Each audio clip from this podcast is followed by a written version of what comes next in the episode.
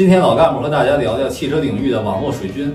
前几天呢，中国汽车工业协会旗下中国汽车企业首席品牌官联席会及成员单位一致决议，共同发起关于抵制汽车行业网络水军的联合倡议。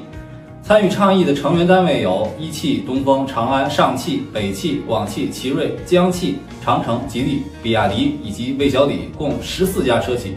不过，有了这种纸面的共识，就能整治网络水军吗？老干部也来出个主意。此前我们聊过，长城汽车悬赏一千万，严厉打击网络水军，收到了很多用户反馈。长城自己也公布了一段时间的战果，截止一周前，累计收到了举报信息四百七十四条。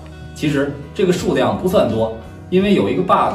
长城作为一家车企，既不是行业机构，也不是监管部门，它怎么去判断？怎么来衡量？怎么来惩处网络水军呢？没有标准就很难公允。所以呢，中国汽车工业协会发出的整治网络水军的号召，也是在长城汽车的基础上去进一步做正确的事。但实际上，整治网络水军只靠自律，只靠企业之间互相监督是不够的。就像有的网友留言。这十四家参与倡议的车企，有的就是水军大户，都成了海军了，怎么自律呢？其实出现水军的根本还是源于各个企业对流量的片面认识。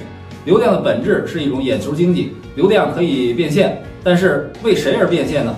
大流量和汽车企业的品牌形象以及用户转化未必产生直接关系。很多的短视频平台、社交平台虽然能够带来巨大的流量，产生了网红和 KOL，但他们更多的是从自己的利益出发，顺着用户爱听的角度去说，越偏激、越离奇越好，而不是站在行业可持续发展的角度来看问题。有时候接个商业单就为企业站台，但转眼又去为了涨粉而博眼球，这样产生的流量对企业的运营是否完全正向，不问可知。有的时候，企业甚至会被流量反噬。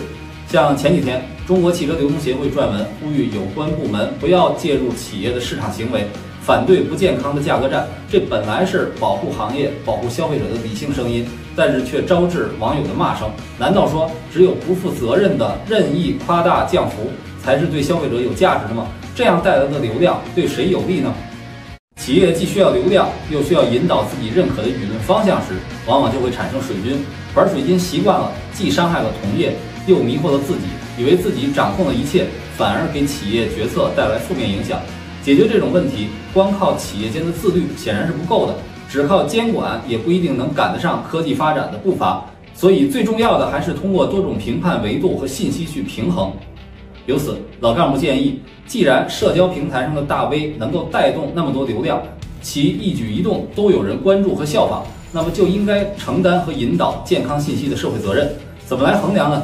我们看现在 KOL 的核心数据就是粉丝数、转赞评数目，都是流量导向。那么大的社交平台针对 KOL 的言论，就可以在流量数据的基础上增加一个社会价值评分，可以根据不同的行业、不同的维度，聘请一些社会价值观察员，通过相对客观的指标来衡量 KOL 信息的社会价值。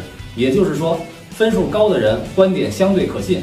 像老干部这种有着丰富的互联网经验，同时又有一些行业经验，就是最适合的人选。有了这样一群人组织起来，就能够抵消一些个人因素，帮助用户从相对公允的角度去看待问题。其实这也是评报员的互联网化，也让这些在互联网浸淫多年、拥有丰富经验的一批人充分发挥出自己的价值。你们看这招行吗？